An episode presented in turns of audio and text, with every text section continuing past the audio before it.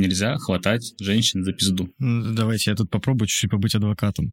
Что на- за номер такой, блядь, свистеть он мне тут будет? Ты ее просто хлещешь, просто как реально сидорову козу. У меня так жопа подгорает. Как дисклеймер, это тоже форма насилия. Так выпуска назовем. Урерта и кинестезиология.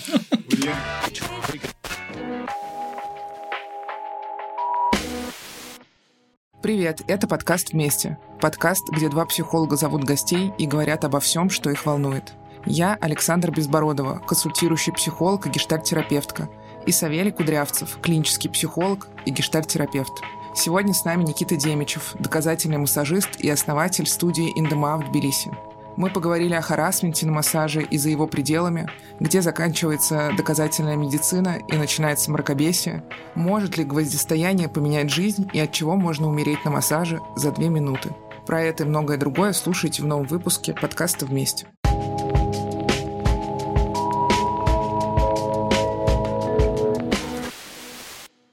Массаж и харасмент э, тема. А вообще животрепещущая, Душещипательная. душещипательная И не тема. только душу Не только душа. Да, да, не только душа, все щипательное, потому что я сталкивалась с этой историей. Вообще я люблю массаж, я очень про тело.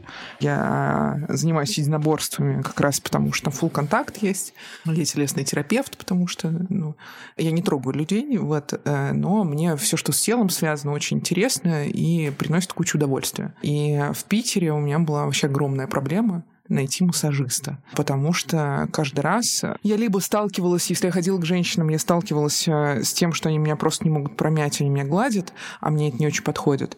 А мужчина все-таки физически сильнее чаще. Ну, начиналась какая-то Сейчас на хтонь тебя просто. твиттерские нападут. Что? Твиттерские? А, про женщину-массаж? Не, А, нет, правда, что мужчина сильнее, чем женщина. а, ну, Да, давайте человеку, который 10 лет в единоборствах, а, расскажем, кто сильнее. Да. Мужчина сильнее, конечно же, это очевидно. Не будем спорить с этим тейком все-таки. Вот. Чтобы меня гладили, мне не хотелось. Вот. Я не очень люблю э, разговаривать на массаже. Вот изменился только с Никитой. Я могу как-то попиздеть, э, ну, потому что Никита э, мой друг.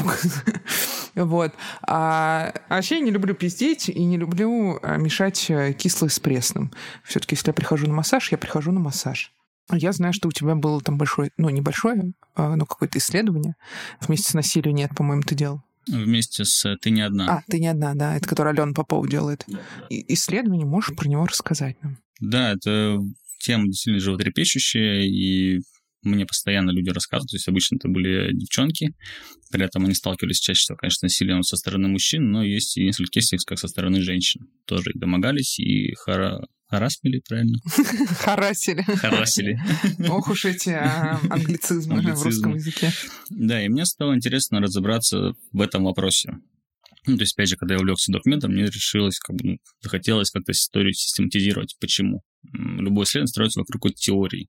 То есть у меня по рассказам девушек э, сложилась некая теория, кто этим может заниматься. Во-первых, кто жертвы и кто насильники. Ну, не в плане по, а именно в плане, скажем, психологический портрет. И часть подтвердилась, часть нет. Вот, и я почему думал, что чаще всего этим страдают мужчины постарше, но оказалось, что никакой корреляции с возрастом вообще нету. То есть одинаково домогаются, что молодые массажисты до 30 лет, что до 40, что до 60. Как бы никакой разницы нету. Также нет никакой корреляции массажист это был, либо остеопат-мануальщик, какой-то да, мракобес. То есть все примерно одинаково, то есть статистически это было незначимо. То есть там несколько процентов отклонения, это не считается чем-то важным. Вот, и поучаствовало примерно 220 женщин, из них 30 подвергались насилию в той или иной форме. То есть либо это было прям акт насилия, прям половой контакт, либо хватание, трогание за половые органы, грудь и вагину, ваджайну. Вульва. Вульва. Вульва. Либо это просто были какие-то словесные неприятные выражения. Типа, что какие-то комплименты люди отписывали, дали, во время массажа звали на кофеек и всякие такие истории. В общем, что удалось выявить? Что, во-первых, почти никто из э, девушек не смотрит э, отзывы, не читают вообще ничего про массажиста, просто идут чаще всего доверяя, э, это был, опять же, для меня скорее минус, чем плюс, ну, как же, как, как для массажиста, идут просто доверившись либо кому-то, вот я ходила, все было окей, сходи и ты, либо просто посмотрев в интернете буквально там два поста, ну, вроде окей, и записалась, и пошла. То есть не смотря за человеком какой-то продолжительный период времени, то есть не видя его. То есть я все-таки за то, и у меня много таких кейсов, когда человек подписывается на меня, смотрит там, не знаю, за мной месяц-два, потом такой, ну, вроде человек адекватный, я схожу на массаж. Чаще всего происходит именно так, это, на мой взгляд, довольно правильный подход, потому что ты сразу понять не можешь, э, ебанутый человек или нет что в жизни, что на массаже, что где угодно. То есть нужен какой-то период, чтобы хотя бы пускай это будет онлайн, но какое-то знакомство с человеком. Ну, опять же, почему этим решил заняться? Потому что очень много. То есть я много этого слышал, мне стало интересно. А много почему? Потому что никому не говорят. То есть я учился на массаж в далеком 2014 году, когда в целом еще никаких там э, разговоров про этику, психологию, личные границы, ну, только где-то, может быть, в зародышах это было. Сейчас популярно люди об этом рассказывают. Но нам никто на массаже прямо, вот четко не сказал, нельзя хватать женщин за пизду, либо за хуй. То есть ник- никому не сказали. А когда они говорят, ну, если не сказали нельзя, значит, можно, получается. И здесь, опять же, то есть брать не строго научные данные, а именно какие-то мои ну, умственные изыскания, да, это размышления, рефлексии над тем, почему происходит. Потому что, опять же, по исследованию 80% женщин имеют какие-то сексуальные фантазии, связанные с массажем. Они их имеют прекрасно, здорово, но и они даже могут как-то проявлять это во время массажа. То есть, да, может во время массажа женщина как-то, не знаю, дышать, возбуждаться, что-то еще. Конечно, безусловно, и женщины, и мужчины могут возбуждаться. Но это не означает, что женщина готова с тобой реализовать свои фантазии конкретно с тобой вообще в данный момент здесь сейчас. То есть она с этими фантазиями может прийти домой, реализовать их с мужем, с партнером или с другим массажистом по договоренности. То есть это вообще не проблема. Но у парней-массажистов просто нет этого понимания. То есть никто об этом не сказал прямо, что вот есть четкие границы. Да, если на психотерапии вас учат, вот есть этика, грубо говоря, массажиста, вот это можно, это нельзя то именно этики в рамках образования на массажиста ее просто нет нигде. То есть я не встречал ни в одной программе, вот ты открываешь программу обучения на массаж, там раздела этика вообще нету. То есть не рассказывают, что можно, что нельзя, как общаться с людьми. Да, и так же, как э, самый банальный эффект нацебо есть и ятрогения. То есть есть плацебо, есть нацебо, когда тебе говорят, что ой, у вас все плохо. Либо вот ятрогения – это вред от врача. И таких историй тоже много, когда приходит на массаж человек, а ему массажист говорит, ну, спинка-то не пляжная, не пляжная, конечно. Я бы на вашем месте не раздевался. Кривенькая вы вся. То есть так тоже нельзя, и об этом тоже никто не говорит, что так нельзя. А люди на этом хайпят. Типа, если он говорит, что у тебя спина кривая, значит, приходи ко мне сто тысяч раз, я тебя буду лечить, выравнять твою спину. Я бы на месте вообще вот этого обучения массажу взял бы прямо вот психотерапию, блок про то, что такое эротический перенос. Мне кажется, он очень похоже работает в массаже. Это совершенно не значит, что если клиент может начинать испытывать сексуальное возбуждение к терапевту, что это реально объективно его желание да. или ее желание, это совершенно является переносом. совершенно не значит, для меня не является никаким сигналом для терапевта, скорее поводом это как-то разместить в терапии, но уж точно никак этим не пользуется. Это нормальный процесс. И мне кажется, здесь то же самое. Ты доверяешься, ты вообще голый лежишь э, на да, этой буквально, кушетке. Буквально Там было. может много что с тобой произойти. Эротический перенос совершенно не значит, что это сигнал к тому, что именно конкретно этого массажиста прямо сейчас нужно заняться бурным сексом, как в категории порнофильмов да, про массаж. с Джонни Синсом, да, его в видосиках. Это очень прикольный момент, потому что когда я пошел в психотерапию, я уже много прочитал литературы. И, опять же, я знал, как это работает. И из-за того, что я знал, в момент, когда я к своему психотерапевту такие чувства испытал, я такой, о, прикольно. И я об этом просто прямо сказал, типа, что вот так и так, типа, ты мне нравишься. Они такие, о, прикольно, давайте пообщаемся. Типа, с этим можно как-то поработать, что-то с этим, ну, пообщаться. У меня, конечно, больше был кейс про то, что мне хотелось вывести ее на эмоции чаще всего, а из-за того, что я клоун ебаный, я все время, у меня была цель ее рассмешить. Если я хоть раз рассмешил за сессию, я такой, Чуть ближе к сексу. Да, чуть ближе к сексу. В мемах же, типа, рассмеши женщину, она тебе даст, все как бы, так, Вот. И да, образования не хватает в этом плане в массаже. То есть никому не рассказывать. Часто, конечно, об этом, ну, то есть мне много приходит отклика вообще от людей, то есть и от женщин, от мужчин, от, от моих коллег, от массажистов, и такие, блин, круто, что ты об этом говоришь. То есть мне это не кажется, что я делаю что-то прям такое радикальное, что об этом нельзя говорить. Они такие, блин, никто не говорит, ты говоришь, это здорово. Типа сам факт именно озвучивания людям даже уже заходит. Мне кажется, что основная проблема вот во всем этом харасменте, ну, во-первых, э, про то, что люди не знают, что такое личные границы, это да, а вторая часть — это про то, что люди любое возбуждение маркируют как сексуальное. Мы говорили об этом на подкасте про Кадлпати, что вот меня потрогали, что-то со мной такое телесно происходит, у меня какая-то реакция, эмоциональная реакция. У меня, в принципе, много возбуждения. Что такое возбуждение? Это не... Ну, вот само слово уже имеет какой-то эротический контекст. Хотя, по сути, это просто возбуждение психики. Человек сразу распознает это как э, что-то эротическое, сексуальное, а дальше как собачка Павлова. Нужно это как-то срочно реализовать. Мне кажется, что вот когда я училась на телесного терапевта, то, с чего мы начинали, что да, возможно, вы будете трогать своих клиентов. Да, клиент может возбудиться. Более того, вы можете возбудиться. Но это не значит, что с этим нужно что-то делать вообще, в принципе ну, можно это отметить. Ну, вот не знаю, там, как нога зачесалась, голова заболела, что-то там еще случилось. Ну, случился какой-то телесный психический феномен. Не обязательно уделять этому столько времени. Вот хорошо бы помнить, зачем мы тут э, э все собрались. Я сталкивался тоже с харасментом, тоже. Во-первых, это очень сложно распознать вот на удивление. Даже мне как психологу, ну, какие-то, знаешь, такие тонкие моменты происходят, которые сложно маркировать, как вообще харасмент. Я ходил к массажисту в Питере, в хорошую студию, кстати, мне все нравилось, прикольный чел был. А он любил со мной попиздеть, я в основном молчала. Его это жутко бесило, он говорил, ты мне не даешь обратную связь. Я говорю, да все хорошо, просто продолжай делать то, что ты делаешь. И он там как-то там сам с собой разговаривал, и на какой-то... А у меня такая фишка есть, что я... Это профдеформация, что я могу слушать человека, могу не слушать в какой-то момент. Я там могу отключиться, в какие-то свои мысли уйти, что-то про свое думать абсолютно. Почему это профдеформация? Потому что не все прям нужно внимательно слушать, а, что тебе клиент говорит. Скорее там обращать, я прям очень хорошо там обращаю внимание на интонацию, но могу в каких-то своих мыслях при этом находиться, что-то там другое, какую-то там гипотезу обдумывать или еще что-то такое. И вот он там что-то в очередной раз пиздит-пиздит. Я как-то включаюсь, так, оп, у меня и вот это активное активное слушание включилось. И думаю, так, а что там происходит? Что мне пиздит такое, что я включилась и как-то напряглась? А он мне рассказывает про свою клиентку, которая к нему пришла, и, значит, э, как она страстно и радостно уговаривала, чтобы он дал ей отсосать.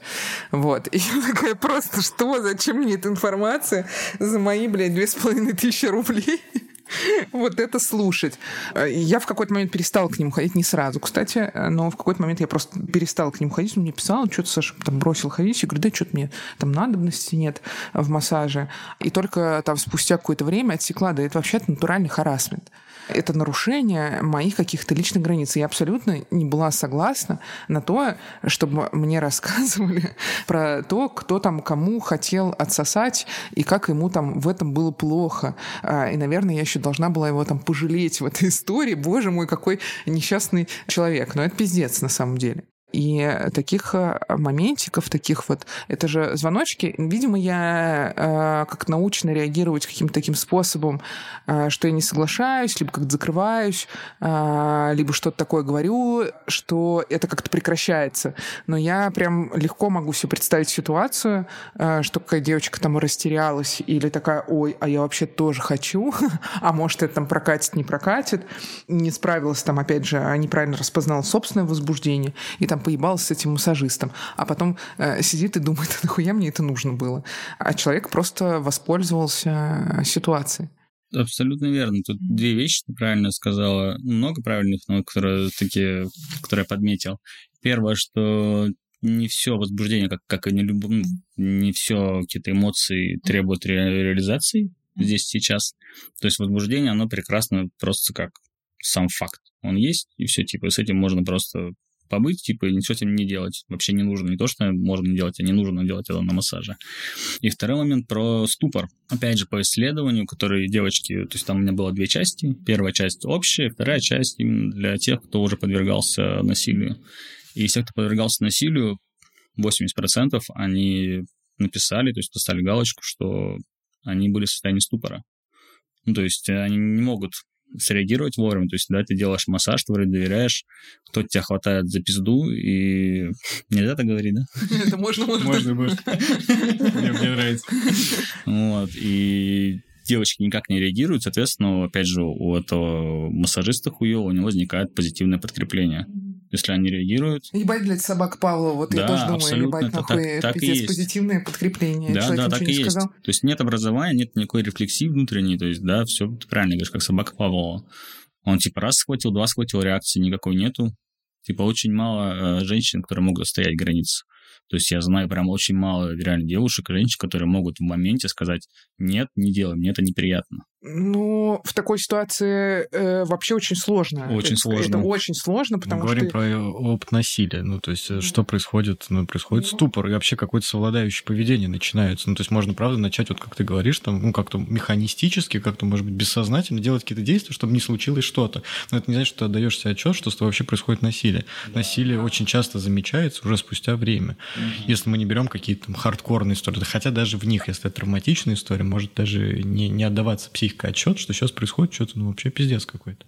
Это нормально, что это отложенный какой-то момент. Этим может пользоваться, э, в том числе, Они, массажист. они пользуются, да. Я когда со- создавал эту всю историю на, на- по типу гайда, у меня тоже часть э, девочек, ну, большая часть сказала, типа, круто, спасибо, а часть, конечно, мне тоже захейтила за то, что я ну, сказал, что если вас все-таки домогались, окей, вы, например, не можете сказать, что стоп, прекрати, не можете встать и уйти или выгнать его из кабинета, то хотя бы не платите за массаж да, или как-то сообщите об этом либо администратору заведения, либо как-то попытаться осветить. Осветить тоже тяжело. Ну, здесь тоже в Грузии, как бы здесь только официально зарегистрированных в реестре я посмотрел 280 дрочилин. Это официальных. Вот, как бы у меня здесь много кейсов, когда люди ну, приходят просто на массаж, и им в конце предлагают, типа, подрочить 50 лари, сосать 100. Теперь вы знаете расценки. Приезжайте в Грузию. Солнечная Грузия. Ви- э, э, Надо э, еще сравнение с другими городами, чтобы был поток туристов. Типа, здесь дешевле. Вино, хачапури, минет за Дрочка. 100 лари. Меня достала дрочка, да. Дрочка новый. 50. Дрочка 50. Дрочка вообще выгодно. Кошмар.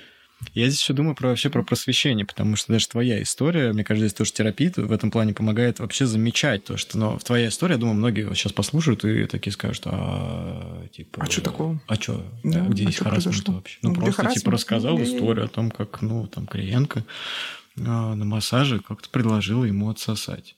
Ну, вообще надо нормально так прокачать э, какую-то свою психику, понимание этой жизни и вообще насмотренность, чтобы заметить, что это насилие.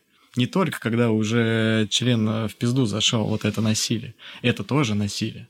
Это как будто надо знать. Надо знать, так а, в этом проблема. То есть э, об этом не знает ни массажист, ни обычный клиент. То есть, да, Саша об этом догадалась, потому что, ну, как бы она знает, что это реально это насилие. Но если мы берем рядового клиента и рядового массажиста, он сам не понимает. Ну, то есть он, опять же, да, как мы говорили про инсайты, что такое, что-то что-то осознанное. То есть зачем он это говорит? Ну, явно он говорит не просто так.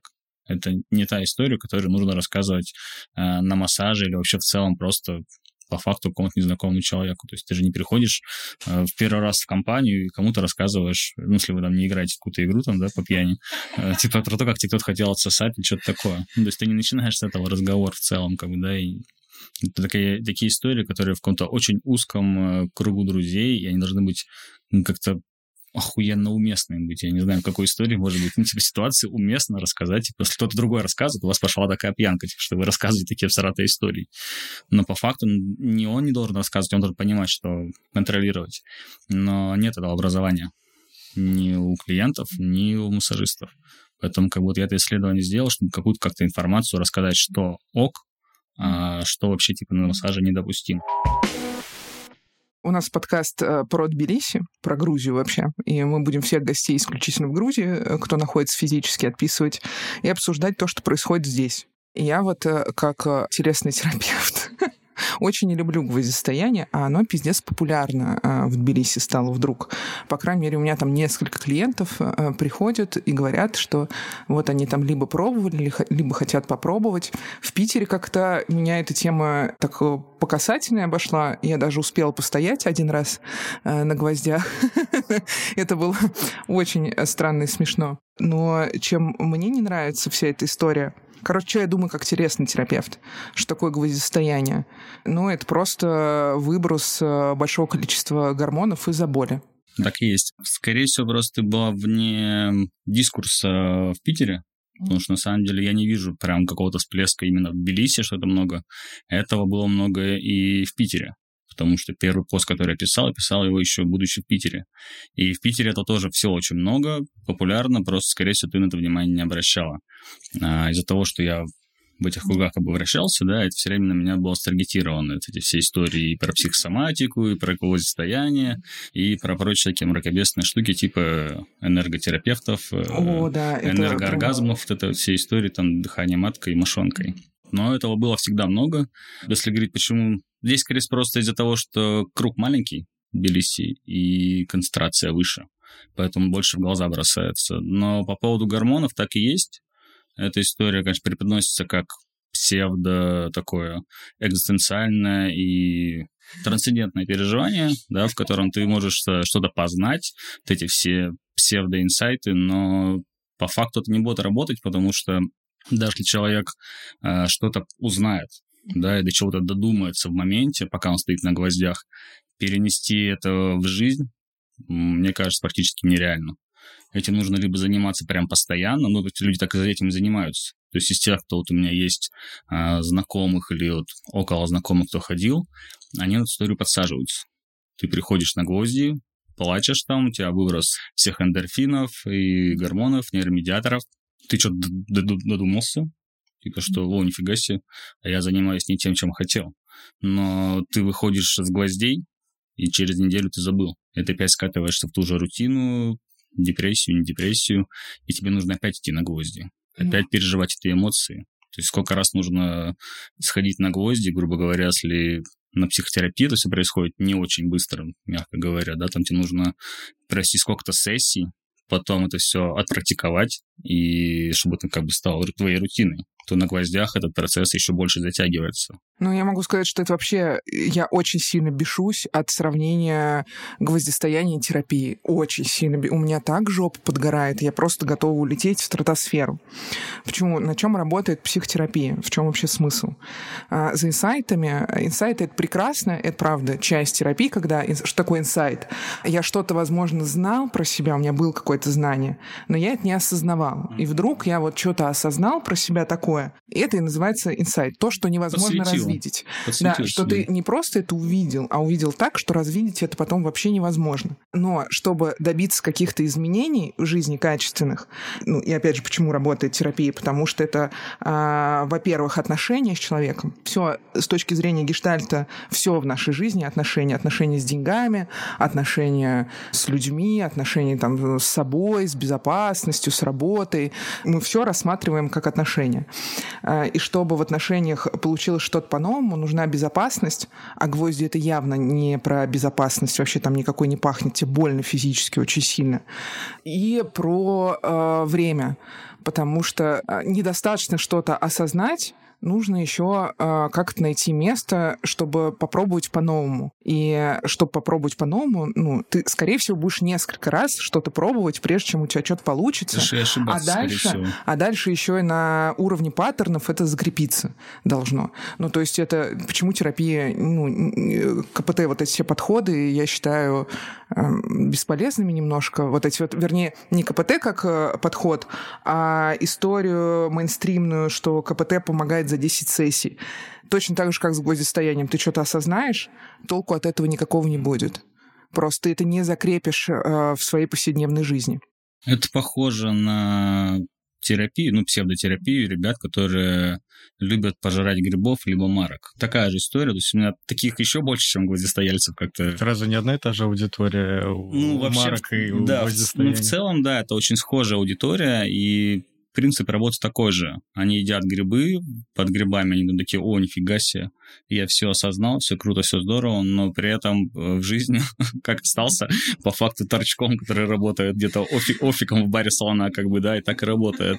Спустя два месяца он такой, о, что-то я загнался, нужно грибов пожрать. Он пожрал грибов, опять осознал, недельку уходит в спортзал такой весь на Ну, неделю там обычно штырит еще вот этот пролонгированный время, эффект, да. потому что с людьми, которые поели ЛСД какого-нибудь, э, я, например, две недели вообще не могу разговаривать, они несут абсолютно несусветную хуйню какую-то. Да, Там это очень слова, сложно предложения. перенести в жизнь, конечно, это нереально, потому что то, что произошло, грубо говоря, в трипе, оно в трипе у тебя и осталось, неважно, трип этот псилоцибиновый или от гвоздей. То есть, что произошло там, там и осталось. По факту вынести туда почти ничего невозможно. Ну, то есть, мозг заблокирует всю эту историю за счет выброса гормонов и нейромедиаторов. Ну, Давайте я тут попробую чуть-чуть побыть адвокатом. Я понимаю, что это полная хуйня, абсолютно поддерживаю как клинический психолог, тоже поддерживаю идею, что это полная хуйня гвоздистояния.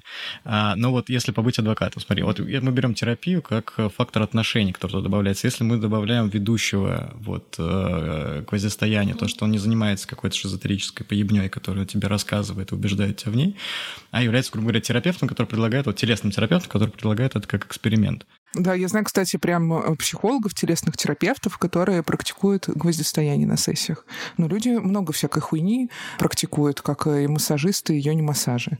Не знаю, довольно странная и спорная вещь с этической точки зрения. Так, продолжай мысль. Ну, вот э, тогда мы можем сказать, что гвоздистояние уже не такое зло, если мы туда добавляем фактор терапевта, который выстраивает какие-то отношения с человеком, который си- ст- ну, встает на эти гвозди. То есть тогда это Я считаю, что это быть. еще большее зло.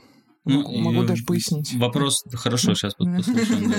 Вопрос очень хороший и грамотный, я, кстати, тоже о нем писал в посте. На мой взгляд, эта история имеет место быть, как, в принципе, имеет место быть что угодно. Ну, то есть, насколько я знаю про о психотерапии, в целом там возможно все. Ну, то есть, например, если мы берем психоанализ, да, прям четкий, который там фрейдовский, да, и он говорит, что должен быть максимально отстраненный, никаких контактов э, с пациентом вообще. При этом брать того же моего любимого Ялома, как бы он больше гуманист, и сколько я книжек я про него читал, он часто практикует историю, там, например, обнять клиента своего, да, там, пациента. Хотя вроде бы нельзя такой контакт проявлять, или приходить к пациенту домой, или какие-то подарки перенимать или дарить. Но в целом, если чуйка хорошо развита у терапевта, и он, как скажем, чувствует или понимает, что вот именно сейчас, именно для этого пациента это может быть полезно и терапевтично, то почему нет вопрос э, в квалификации? Просто я лично не встречал гвоздистояльцев, проводников, так скажем, почему проводники называют, не понимаю, куда они проводят и кого, тоже большой По-моему, вопрос. что это называется как проводник, и эта практика уже хуйня Да, да, да. То есть для меня, да, если я вижу слово проводник энергетический, А, то еще это знаешь, знаешь, что меня следующее бесит? Они вот проводники, и еще у них нет цены за сеанс, у них ценность. Ценность. Да, да, да, это меня тоже дрочит вообще просто.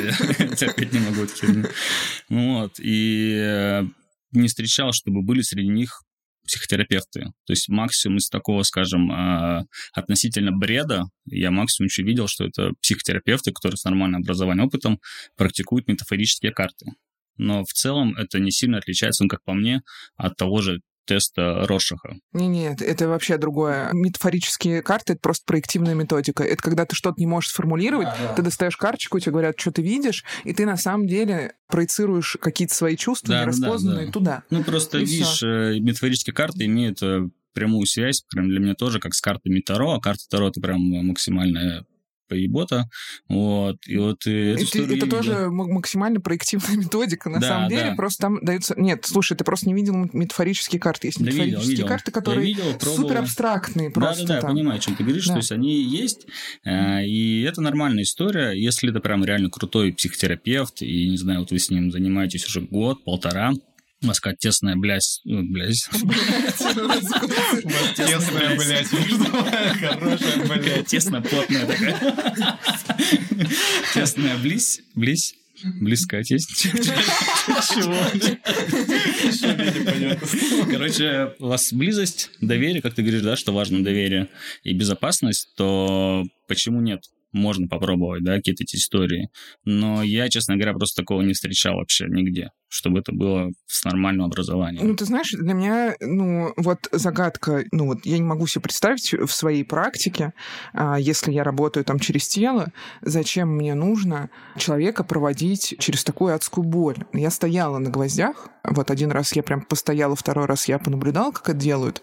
Ну, это полная шиза просто, другой опыт. А зачем мне человеку делать так больно, чтобы что? Я могу совместно с клиентом, не то, что я могу кого-то за руку взять и привести, я могу совместно с клиентом там тоже как-то вместе погрузиться на такой уровень там работы, э, сознания, осознавания, э, что мне эти гвозди не нужны будут. Ну, ну. А потом еще тоже, я, например, э, в своей практике опасаюсь трансовых состояний, потому что э, это не то, что продвинет куда-то клиента, а тут ебошут гормоны, ему адово больно, ну, типа, зачем это?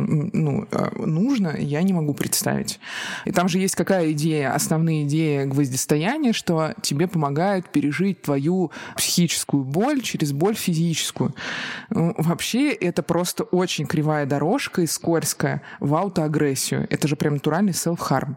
Вот у нас есть клинический психолог, он нам пояснит, это self-harm или нет. Можно ли э, психическую боль через физическую пережить? А, нет. Спасибо за ваш комментарий. Мне вообще кажется, что гвоздистояние базово, это же просто способ отвлечься какой-то с одной штуки, перенести внимание свое на другое, на боль там вот, которая там в конечностях, э, там в частности на ногах, в стопах у тебя происходит. Она какая-то новая для тебя, она непривычная, типа формат э, гвоздей, и у тебя там э, по-другому работает нервная система в момент, когда ты встаешь на гвозди. Но базово я не очень понимаю, чем это отличается отличается от того, чтобы там, я не знаю, просто от удара поебал? С точки зрения биохимии отличается сильно. То есть от удара поебал у тебя будет э, единичный выплеск адреналина, который ты что-то будешь делать, но у тебя не будет продолжительного периода. То есть как э, работает та же самая BDSM-история с поркой. То есть это же не так, что тебе пришла, не знаю, девушка или парень на порку, неважно, там дома или на какой-то кинки-вечеринке, и ты ее просто хлещешь просто как реально сидорову козу. Нет, там же специальная техника. То есть ты то сильнее, то слабее бьешь, да, чтобы по наращиванию было, чтобы у тебя гормоны все время играли. То же самое, как с той же типа, не знаю, наркотиками. Тебя же не сразу просто въебашало, а тебя какими-то волнами, типа, то усваивается, то не усваивается. Поэтому с... Э, отличается. Вот если пиздить полтора часа методично, например, то да, то это будет похоже на гвозди. Но при этом как бы не, чтобы человек сознание не терял. Это нужно уметь. Скорее всего, этим занимаются, ну, менты по факту. Mm-hmm. То есть они тебя бьют, но они тебе не дают ни вырубиться, ни сильных повреждений не носят, чтобы ты как бы, да, с ума не сошел. И постепенно ты ломаешься. То есть на психику это влияет, но на каком-то периоде. Единоразово как бы никак на тебя психику не повлияет сильно. Как-то с точки зрения медицины я вспоминаю э, классную фразу про то, что 99% э, вообще медицины — это э, либо плацебо, либо эффект естественного выздоровления. И как-то когда доказывали медицинские разные там препараты и все прочее, эффективность новых техник, в том числе там были сначала энергетические палочки и все прочее, потом отсюда как раз росла остеопатия и все прочее, доказывали, что просто в какой-то момент, ну как с лекарствами, например, грубо говоря, большинство лекарств, ну как как э, эти, пшикалки от насморка. Но если насморк не лечить, то он пройдет за 7 дней, если лечить, то за неделю. И просто в какой-то момент исследование совпадало естественное выздоровление с доказательством эффективности какого-то отдельного препарата относительно других. И вот касательно э, кинези... как это? Кинезиология. Кинезиологии. Прикладная при прикладной, прикладной кинезиологии. А мы говорим скорее про эффект плацебо или, или, или про что? Потому что ну, ты сам говоришь про то, что гомеопатия тоже помогает. Тоже считаю, что гомеопатия помогает. Вообще, как любая, доказано, что позитивный подход к лечению, он помогает. Даже если полную херню дают, реально даже вот эти самые первые виды вот этого всего силы Буды, когда появлялись там деревянные палочки и прочая херня, такие самые базовые вот это вот околооккультные способы лечения всех медицинских заболеваний, там тоже говорилось о том, что если ты позитивно относишься к этой палочке, ты веришь, что, что она тебе поможет, тебе она реально помогает. Тогда, может быть, э, если человек верит, как, как астролог, он верит в звезды, или в нумеролога, и это ему помогает, или карта Таро, может быть, э, и классно? Да, классно. Я об этом уже сказал, что так и есть. То есть ты прав абсолютно. По факту все, что... Ну, как работает вообще докмет. А, мы сначала что-то замеряем, да, какую-то проблему, что-то делаем манипуляции, смотрим, что-то изменилось или нет. И по факту то, что касается лекарств, мы можем полечить только всякие инфекционные болезни. Ну, то есть, если вот у человека есть, да, у него спирохет там какая-нибудь, да, или палочка Коха, да, он там сифилисом заразился, вот тебе курс антибиотиков, анализы сдал, все, сифилиса нет, ты вылечился. Это доказано, это работает. То есть все, что касается антибиотиков, это все доказано, все работает. Все остальные лекарства, ты прав, они по большей части снимают только симптоматику. То есть прям лечить почти ничего не лечит. Ну, то есть у человека, например, есть проблема с оттоком желчи. Мы можем стимулировать отток желчи какими-то таблетками, но на саму первую причину повлиять, почему у него плохо это оттекает, и как это полечить, крайне сложно. И все эти практики, типа остеопатии, гомеопатии и прикладной кинезиологии, они работают, да, вот с точки зрения позитивного подкрепления. Но помимо подкрепления здесь еще работает и история с гормонами также, да, как с массажем. Помогает массаж там при пищеварении? Опосредованно да. Как вот может происходить? А, во время кинезиологии человек приходит на сеанс, его потрогали, что-то с ним пообщались, сказали, да все пройдет, все будет хорошо, я тебе помогу. Но у него, естественно, вырабатываются гормончики всякие разные, он спокойнее, стресс у него уменьшается, это все будет работать и помогать. Потому что все равно много проблем возникает из-за стресса у человека. То есть, да, много у тебя кортизола, у тебя все сосуды сужены, адреналин тоже сужает сосуды, соответственно, кровоснабжение, питание вообще всего, всего человека становится хуже.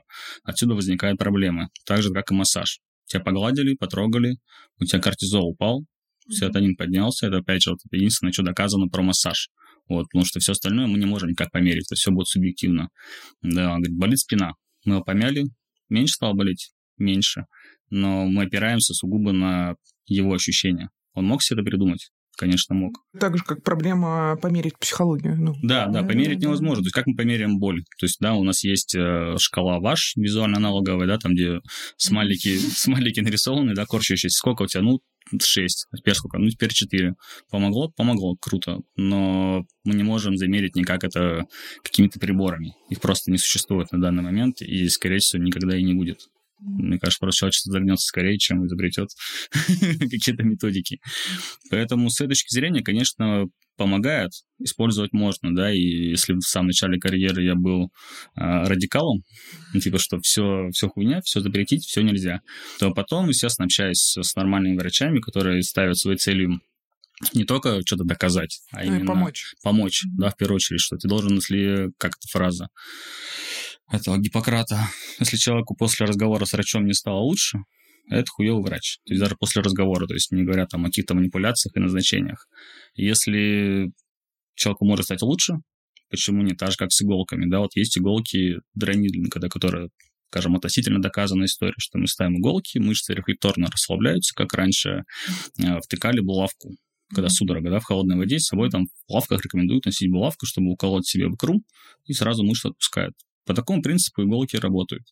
Но китайцы, например, ставят иголки в точки, меридианы, и у тебя должна по этим меридианам течь энергия ЦИ, да, это все волшебные истории магические, и у тебя начинают работать лучше почки, печень, сердце и все остальное. Но нужно ставить в нужное место, в нужное время суток и в нужном направлении. Иголочка либо вверх, либо вниз, то есть чтобы энергия пошла, либо наоборот остановилась. И у меня было несколько клиенток, я изначально как понимал там на свой непрофессиональный взгляд, что это те тревожники, такие ребята тревожные, супер переживающие. Я их не переубеждал. Она думала, что я ей ставлю иголки вот по этой волшебной истории. Я ей ставил, не, не переубеждал. Стоял по своей методике, ей становилось легче, она переставала тревожиться, нервничать, и жизнь ее качественно улучшалась. Нужно ее переубеждать? Ну, скорее нет. Потому что тогда она вообще разочаруется, и ей ничего не поможет. Ну, то есть к психологу она пойти была не готова в тот момент. Спустя полгода переходов ко мне, потихонечку, потихонечку, она такая, ну да, мне вроде бы как надо. И она даже, может, пошла. Я просто потом уехал сюда, в Тбилиси, и поэтому не знаю, как судьба у нее сложилась. Но использовать, да, это все можно, конечно. Но тут, опять же, нюанс в грамотных руках, да, то есть, например, назначить гомеопатию человеку можно не всем. То есть, ты помимо того, что если ты просто невролог или ортопед, у тебя должны быть базовые знания. В идеале этот невролог должен быть психиатром. Это вообще Конечно. Су- это, это супер схема. Ну, это вообще, когда мы записывали подкаст э, с наркологом э, и психиатром Ивари, он говорил э, свою теорию, э, высказывал про то, что первой линии врач должен быть не терапевт, а психиатр. У людей просто психосоматика фигачит, они просто супер тревожные. Или у, у них там что-то случилось, и они не могут это пережить, и ну, соматика происходит. Э, и в этом нет никакой магии. Это не потому, что там мама тебя не любит, и у тебя болит там левая сторона туловища, а потому что от э, эмоциональных переживаний ты зажимаешься банально, mm-hmm. у тебя ухудшается кровоток, от дистресса, это тоже довольно доказанная история, у тебя все время симпатическая нервная система работает, и у тебя ты, ты не восстанавливаешься буквально на клеточном уровне. И нужно, чтобы включилась парасимпатика. А чтобы включилась парасимпатика, нужно расслабиться. Нужно спать, кушать хорошо, ходить в еловый лес, гулять на прогулке. Ну, можно не орать. А, да, это какие-то умеренные физические нагрузки, типа ходьбы, плавания и так далее. И там лишение всего себя нового. Вот. Э, это там как избежать э, соматических заболеваний. Запомнился с детства момент э, в сериале, то ли это было улица разбитых фонарей, то ли вот как это убойная сила, что-то такое. Там был сюжет про врача, которому ну, на протяжении серии приходила бабка постоянно лечиться от всего подряд. И в итоге в конце просто говорит, она видно, что она его заебала, окончательно. А он был неплохим, видимо, психологом, ну, то есть по наитию, скажем так, без образования, но вот он с людьми общался много, уже знает. И он такой говорит, так, по секрету, вот, короче, у меня есть кремлевская таблетка, вообще от всего помогает, вот дам тебе таблетку, короче, рассасывай ее, типа, 5 Пуговицы, дней. Да, по, по, по часу. Нет, он дал ей пульку, а пистолет это жел, желтую. Я прям с детства эту историю запомнил, она прям мне въелась в память, и ей помогло она перестала, то есть, ну, перестала к ним ходить там на месяц. Ну, потом врача, конечно, наказали, потому что бабка пришла с этой пулькой к главврачу. Главврач, типа, его выебал, но он говорит, ну, помогло же? Он говорит, ну, я понимаю, говорит, ну, так нельзя с пациентами. То же самое и здесь, если невролог понимает, что у человека головные боли или боль в спине строго от стресса и нервов, и он э, ну, это понимает, четко осознает свою ответственность, понимает, что он делает, можно выписать гомеопатию. Проблема в том, что ее выписывают э, ну, при реальных заболеваниях. И вот это уже плохо, потому что когда ты получаешь неадекватное лечение, от самой по себе гомеопатии вреда нету. Но есть вред от того, что ты упускаешь время на лечение, твоя болезнь запускается. И потом лечить сложнее. Мне кажется, у тебя была классная фраза, которая это все описывает, э, про то, что грубо говоря, не надо вредить. Ну, то есть это все про то, что, грубо говоря, мы не должны лечить реально какие-то серьезные заболевания, надо лечить рак гомеопатии. Но в целом в какой-то момент, э, ну, может быть полезным, если ты веришь в то, что тебе поможет гомеопатия. Тина Тернер же пример. Она же вот недавно умерла, и она же лечилась гомеопатией. Mm-hmm. То есть ей плохо помогала химия, ну, тяжело, ты лосеешь, тебе много боли, страданий. Она обратилась к гомеопату, два года лечилась, но отказалась от химии, лечилась mm-hmm. к гомеопату. Потом она, естественно, когда поняла, как это работает, она написала большой тоже пост, прям здесь был большой пост об этом у нее на сайте, что меня обманули, mm-hmm. меня ввели в заблуждение, я потеряла два года, в итоге все, смерть. Да, смерть вылечиться она не смогла. Ну, вот это важный дисклеймер про то, что это может помочь, а может и не помочь. Ну, да. типа, если мы лечим что-то, что, ну, типа, можно лечить, можно не лечить, ну, просто снимаем тревогу с пациента, ну, окей, вот вам таблеточка. Ну, типа, в худшем случае это бесполезно. Просто если мы там рак будем сейчас лечить, э, не знаю. Э, я думаю, что тут простой ответ. И это был мой заход как раз э, в чем основная э, проблема, э, там, не знаю, тех же массажистов э, или там психологов-тарологов. Этика. Все плохо там, где нарушается этика какая-то базовая. Вот. И почему мне не нравится гвоздистояние? Потому что там нет никакой этики. Что ты подразумеваешь под этикой? Этика — это, ну, этикет, способ применения специалиста. В том, что есть э, свои ограничения, в том, что я не решаю ничего за клиента, и то, что я соблюдаю его границы. Я осознаю свою власть над клиентом, потому что, ну, даже приходя на массаж, ну, я буквально там раздеваюсь. Вот я к Никите хожу на массаж, считаю бог массажа. Я должна раздеться э, до трусов, э, лечь э, на кушетку и полностью доверить человеку э, себя и свои какие-то проблемы. И я начинаю находиться в очень уязвимом положении очень уязвимым. Если человек начинает пользоваться своей властью, начинает мне впаривать что-то за 700 тысяч рублей, какие-нибудь трафики, пользуется просто мной и моим доверием, ну, вот это нарушение этики. Вот, вот то, что я понимаю под этикой. Ну, мне, наверное, больше... Я понял твой, твой смысл, но мне, наверное, ближе понятие в этом контексте ответственности. оно для меня более понятное, потому что этика для меня, например, ну, брать психологию, для меня этика это больше, грубо говоря, не пытаться увести мужа у клиентки, к примеру, или Ну, там, это про знаю. границы. Это про границы, да. Но вот мне больше, наверное, история нравится про ответственность, чем про этику, потому что ну, для меня просто понятнее. Потому что этика массажиста кажется как будто очень ограниченным. Ну, то есть многие люди понимают, что этика массажиста – это не залезать никому в трусы. Вот, и это как будто бы для, для всех предел. Типа в трусы не залез, и окей. А то, что массажист, например, занимается лечением каких-то болезней, которым он вообще не должен заниматься и не имеет права ни по каким законам, здесь скорее уже вот для меня больше не про этику, а именно про ответственность. Ну, то есть я перешел, пришел вот именно к докмеду в массаже именно через понятие ответственности, потому что я понял, что если я не могу помочь, зачем я буду туда лезть, я могу только усугубить эту историю. Ну, то есть, ну, как бы я чувствовал именно ответственность за своих клиентов и пациентов, кто ко мне приходил. То есть у меня не было, наверное, слова этики в голове, но была ответственность. Мне, наверное, эта история больше понятна. Ну и ближе. Слушай, ну, у тебя классный вопрос про то, что где это вот эта граница, где это, станов... где это просто является, грубо говоря, невредительским и, может быть, поможет, и где это становится там, грубо говоря, полезным. Но как я от тебя слышу то, что вот надо там быть доказательной базе оставаться, не обещать того, чего я не могу дать, и в целом как, Да. как, как, как с точки зрения массажа вот можно разделить эту грань, где начинается уже какой-то пиздец? А это легко. Ну, в массаже это легко. В массаже это все прописано. То есть есть э, ГОСТы медицинские, есть инструкции должностные. То есть массаж кто делает? Вообще максимально, по идее. То есть это человек с медицинским образованием средним. То есть это максимум. То есть ты можешь делать его и без образования, типа это не запрещено, то есть это по закону можно. Но максимально это делает медбрат. У медбрата вполне ограниченные, медсестры вполне ограниченные полномочия. А, Во-первых, средний персонал не ставит диагнозов.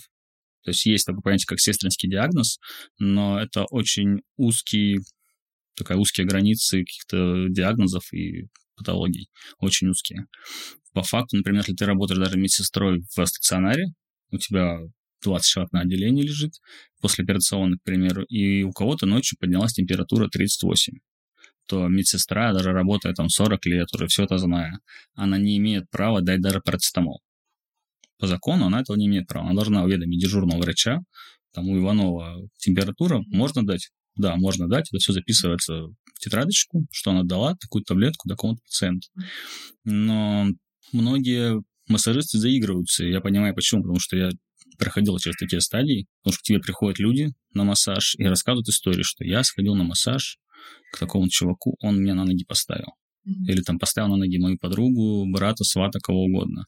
И, естественно, твое самолюбие начинает с тобой играть в такие вещи. Тебе тоже хочется быть человеком, который может ставить людей на ноги. Тебе хочется. То есть тщеславие есть. У меня его просто очень много, поэтому я, я прекрасно понимаю, то есть как это работает механизм. И тебе хочется этого делать. И ты начинаешь заигрываться вот эти все парамедицинские истории, брать э, на себя те вещи, которым ты не должен заниматься. Ну, то есть тебе пришел человек прям максимально больной, там, не знаю, с кучей грыж, стенозами и прочим всем остальным. А дай помогу. А не помог. По факту с тебя спроса никакого. Ну, то есть по суду что-то до тебя доказать, как бы, ну, очень сложно. То есть ты пришел к гвоздистояльцу, да, к этому проводнику, у тебя случился нервный срыв, ну, подашь на него суд, и тебе судьи что скажут? А ты нахуя к нему пошел? Типа, это кто, блядь, вообще? То есть, ну, проводник, у вас есть договор оказания услуг? Нет. Проводниковый договор. От чего в итоге э, могут лечить массажисты? Вообще ни от чего. Доказано, ну, опять же, наукой, только от депрессии. То есть вот есть исследования, их прям целая пачка, и единственное, чего может лечить массаж, это депрессия. То есть там замеряли уровень серотонина и кортизола до массажа, и уровень серотонина и кортизола в крови после массажа. И после одного массажа кортизол снижается на 38%, серотонин повышается на 41%. После второго там еще плюс 5-7% к этим значениям. После второго массажа значения уже не меняются. То есть максимальное количество массажей при депрессии это 2 в неделю. Больше уже бессмысленно делать, как бы никакого эффекта А вот эти все истории, что нужно ходить курсами на массаж. Курсами имеет место быть, имеет смысл только если это либо антицел, да, когда нам нужно именно напитать кожу, чтобы она проросли новые сосуды, кожа питалась, да, когда там жир маленечко уходил. Но это, опять же, эффект именно жиросжигания 3-5%. Да, если ты не занимаешься нормально спортом, питанием, не спишь, что нет плохой гормональный фон, это бесполезно. Либо определенные патологии, типа как операции, переломы и всякие такие истории. Там делаются курсами, но, опять же, это все делается в рамках э, историй про поликлиники, а, какие-то санаторно-курортное лечение и вот эти все старые советские школы. По факту доказанного эффекта, что курс нужен и помогает даже при переломах, их нет, этих данных. То есть очень сложно и исследовать, и систематизировать. Ну, то есть, например, как сделать э, два одинаковых массажа. Ну, это невозможно. Ну, то есть как-то, то есть, чтобы, чтобы что-то сделать точно, нужно померить. Нужно сделать, не знаю, вот 40 таких движений, вот с такой силой, там, 5 килограмм, они увеличивают э, скорость построения кости. А если ты сделаешь 30 движений, увеличит или нет? А если ты сделаешь чуть сильнее? И как ты будешь мерить? То есть, если это будет прям какой-то механический робот, который ты можешь настроить, выверить, да, он будет делать строго одинаковое движение, тогда мы можем говорить о каком-то доказанном эффекте. Все остальное э, очень сложно. То есть я даже сам не могу сделать два массажа одинаковых человеку. Одинаковых по силе, по интенсивности, по движениям. Ну, это сложно. Это нужно быть э, реально киборгом, помноженным на вечность. То есть это невозможно сделать просто. Соответственно, и доказать это всю историю мы не можем.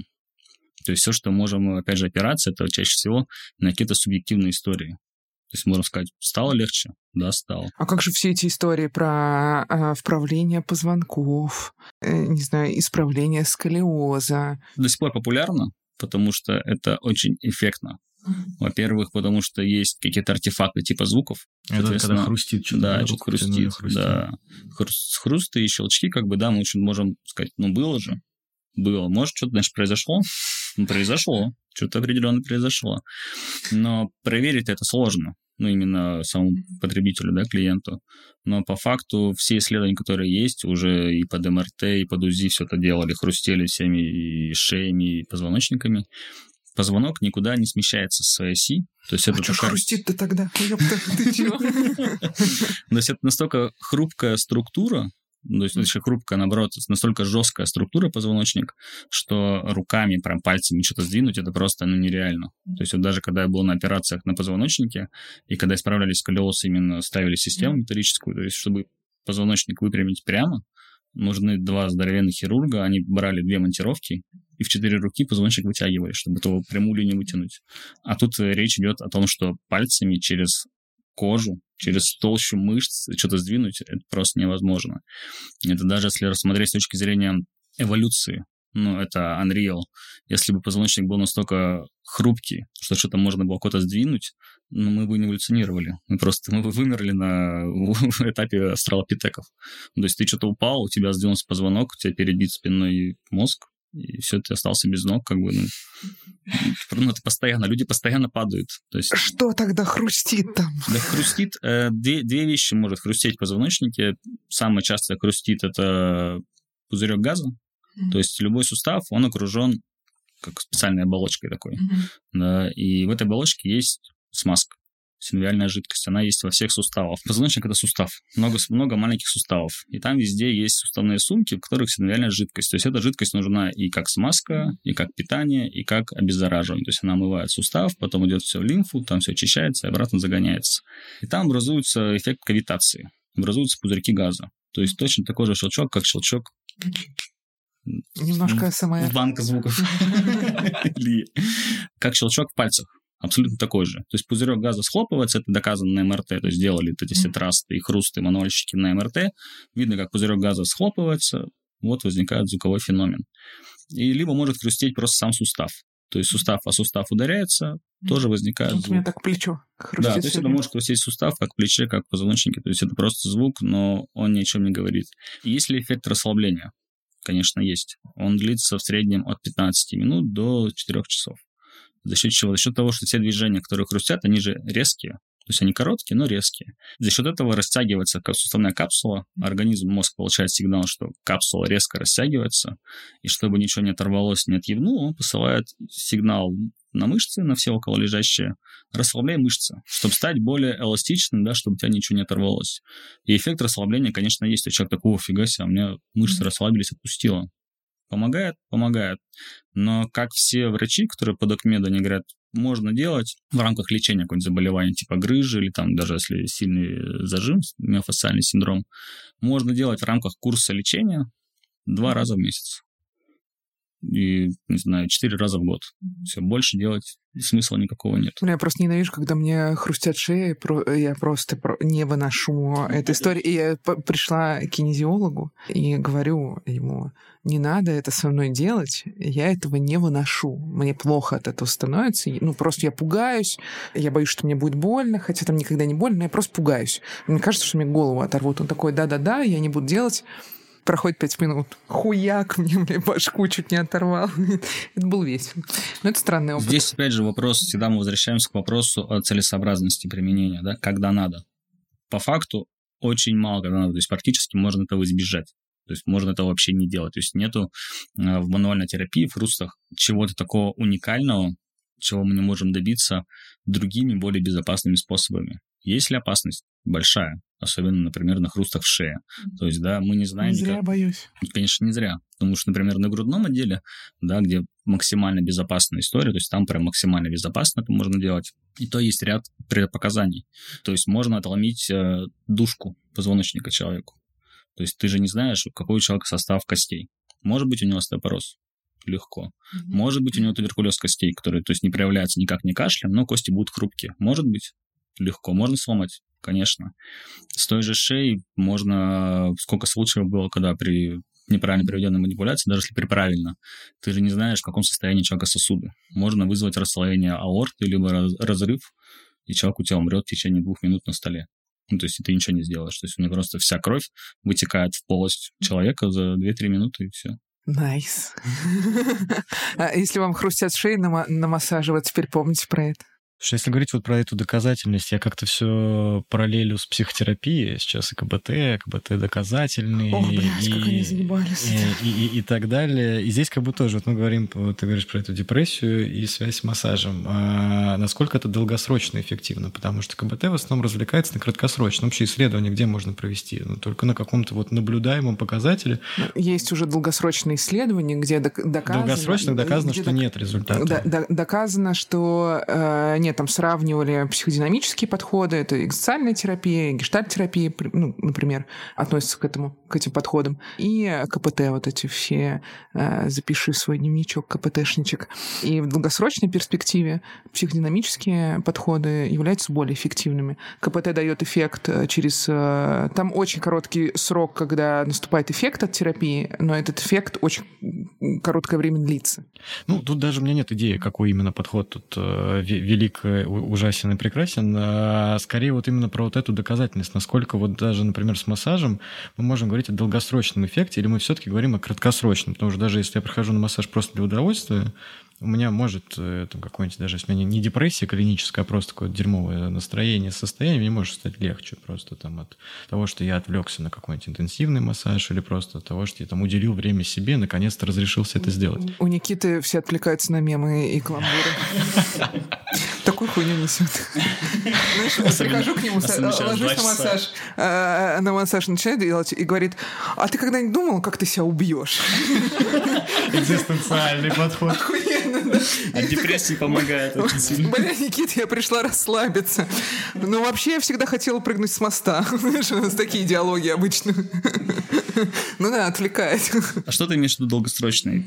Не совсем ну, то есть понимаю. вот насколько в долгосрочной перспективе э, массаж вот при той же депрессии помогает? Ну, то есть это вот что-то точечно на какой-то промежуток времени, как вот ты и сейчас говорил, вот с теми же там похрустываниями и так далее, мы можем говорить там 15 минут, 4 часа, ну, то есть какое-то там временный, временный эффект. Естественно, временно. Ну, то есть, например, тебе делают массаж, даже пускай с замером или без, у тебя повышается уровень серотонина, кортизол снижается. Естественно, это будет временно, потому что ты после массажа выходишь в мир. В обычную жизнь. Да, где на тебя опять кто-то напиздел, тебя чуть не сбили на переходе в Грузии или еще какая-нибудь херня. Естественно, у тебя уровень кортизола будет обратно. То есть это не будет э, стойкое повышение да, серотонина, снижение кортизола. Естественно, это какой-то временный эффект. То есть всего хватает в среднем, опять же, одного массажа, там, ну, скажем, берем среднее, это 3-4 дня. То есть э, ты сказал правильное слово, именно как забота о себе. То есть и мы продвигаем вот всю эту историю именно массажа как какую-то регулярную практику и заботу о себе. Практику, опять же, мы не навязываем никакие сроки, и всегда спрашиваю, если люди хотят какую-то систему, да, или какой-то ответ, частый вопрос, а как часто нужно ходить? Ответ такой, что только ты знаешь. Ну, откуда знаю, как часто тебе нужно ходить? Кому-то хватает раз в месяц, кто-то ходит раз в неделю. Кто-то сходил два-три раза, ему полгода уже ничего не болит, не беспокоит, не тревожит. Ну, Никита, ты уже, как сказал, с 2014 года, у тебя почти скоро 10 лет, как ты уже массажист. Э, тебя можно будет с этим поздравить. А, ну, как мы не можем обойтись без трэш-истории? Что у тебя самое вспоминается, такое безумное? Самое безумное — это был сталкеринг со стороны клиентки. Это самое безумное. Потому что все остальное, я говорю, из-за того, что я много об этом рассказывал, как-то, видимо, люди сразу границы понимали мои, то есть ничего не, не, позволи, не позволяли себе.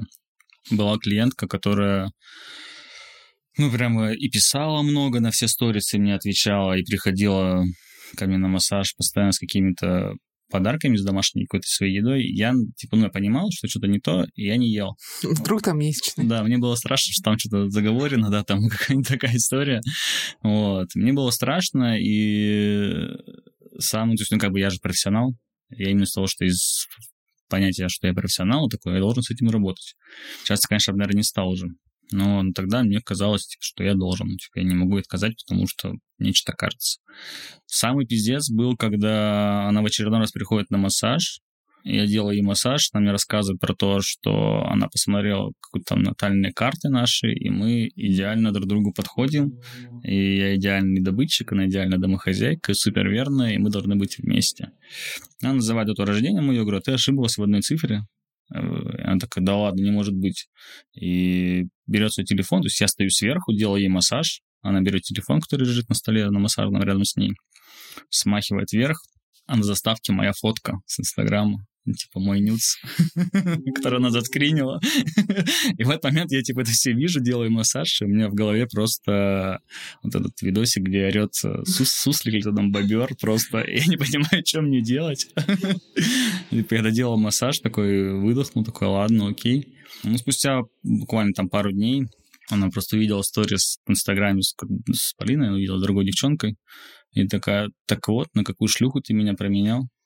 Вот. И вот это был уже таким конечным моментом, что я такой говорю, все, до свидания, я тебя блокирую, как бы ты лучше не переходишь. Она долго мне писала с разных номеров, Симок, со всего подряд. Там, ну, единственное, что не присылала мне по рублю в Сбербанке, не писал.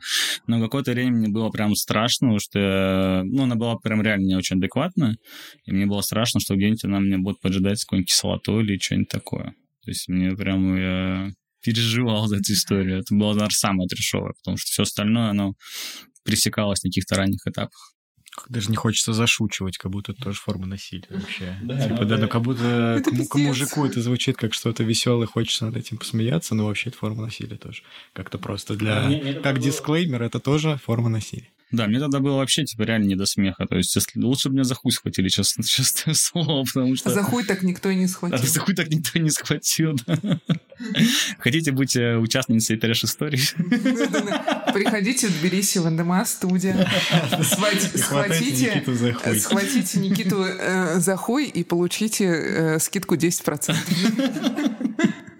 Потому что наконец-то у Никиты появится... Закрыт гештальт. Но, но, к сожалению, вы попадете в блог, но после этого. Но он того но стоит. Но он того Зато вы поможете Никите, будет контент для следующего прихода к нам. Спасибо, что дослушали подкаст до конца. Ставьте лайки, оставляйте комментарии и подписывайтесь на наши соцсети. Ссылки на них можно найти в описании подкаста. Вы очень поможете нам в продвижении, а мы будем вам бесконечно благодарны.